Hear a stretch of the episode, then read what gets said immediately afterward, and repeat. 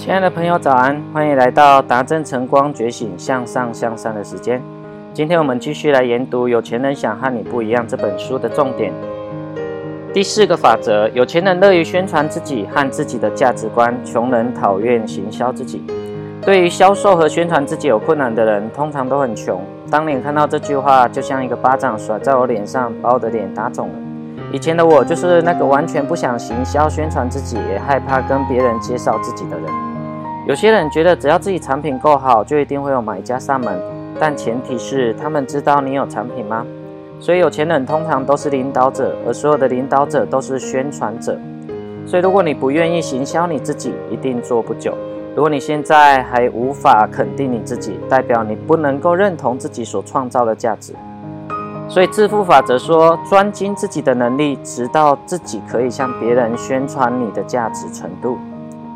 第五，有钱人根据结果拿酬劳，穷人根据时间拿酬劳。穷人用时间换薪水，有钱人用成果换财富。很多人喜欢拿固定的月薪跟时薪，因为这种日复一日的收入方式给人安全感。其实拥有稳定的薪水没有什么不对，除非它阻碍你能够赚更多的钱。所以，根据安全感而活，就是根据恐惧而活。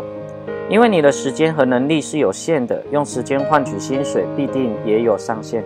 所以，有钱人心里很清楚，只靠薪水很难富有。所以，有钱人喜欢根据自己产出的结果来获得报酬，通常是通过拥有一个事业的股份，并从中得到利润。所以，销售是全世界最高报酬之一，无论是拿到红利、认股、佣金、合约。尽可能让自己是根据成果拿酬劳，这种收入方式不保证稳定，但是会有许多税务上的优势。这说明了许多有钱人如何运用税务上的优势，加速自己资产累积，达到财富自由。所以有钱人很清楚，安全感并不代表安全，那只是一种对恐惧的逃避。只有面对恐惧并克服它，才能够真正达到财务安全。所以支付法则说。至少让自己有一项收入来源是根据成果拿酬劳的。第六，有钱人寻找双赢方法，穷人想着二选一，永远保持寻找双赢的方式。最常出现的冲突就是许多人认为想快乐就不会有钱，有钱就不会快乐。但有钱人说小孩子才做选择，我两个都要。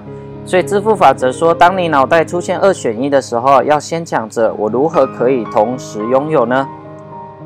所以，祝福各位，今天这三个法则能够带给你有一个有钱人的思维。祝福你有个美好的一天，我们都值得幸福快乐的人生。我们下次见哦。